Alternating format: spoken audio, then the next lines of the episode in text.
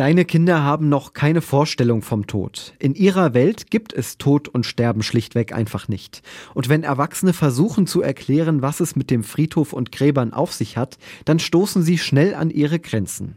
Das kann im wahrsten Wortsinn sprachlos machen. Beim Thema Tod und Sterben brauchen wir Worte, wir brauchen die Sprache zum Erklären.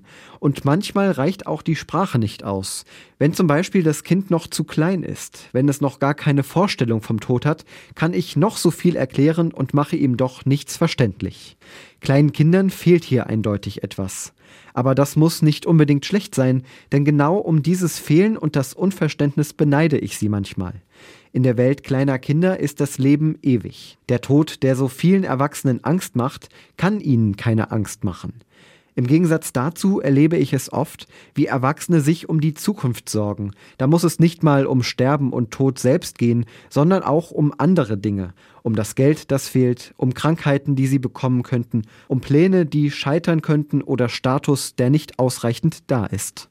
Diese Sorgen und Ängste können durchaus berechtigt sein, und gerade dann, wenn sie mich so sehr beschäftigen und viel Raum in meinem Leben einnehmen, hilft mir ein Blick auf die kleinen Kinder dann hilft es mir, mir eine Auszeit von meinen erwachsenen Gedanken zu nehmen und für eine kurze Zeit so ganz im Hier und Jetzt zu leben, wie diese kleinen Kinder.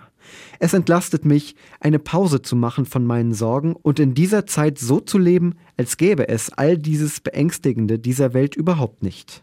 In der Bibel ist so eine Auszeit von den Sorgen viel mehr als eine kurze Pause. Es ist eine Lebenseinstellung. Denn Jesus sagt im Matthäusevangelium, wenn ihr nicht umkehrt und werdet wie die Kinder, werdet ihr nicht in das Himmelreich hineinkommen. Diese negative Formulierung klingt ein bisschen nach einer Drohung, dabei geht es doch um etwas Positives. Es geht um einen Tipp, wie das Leben gelingen kann. Die Kinder setzen diesen Tipp automatisch um und die Erwachsenen können viel von ihnen lernen.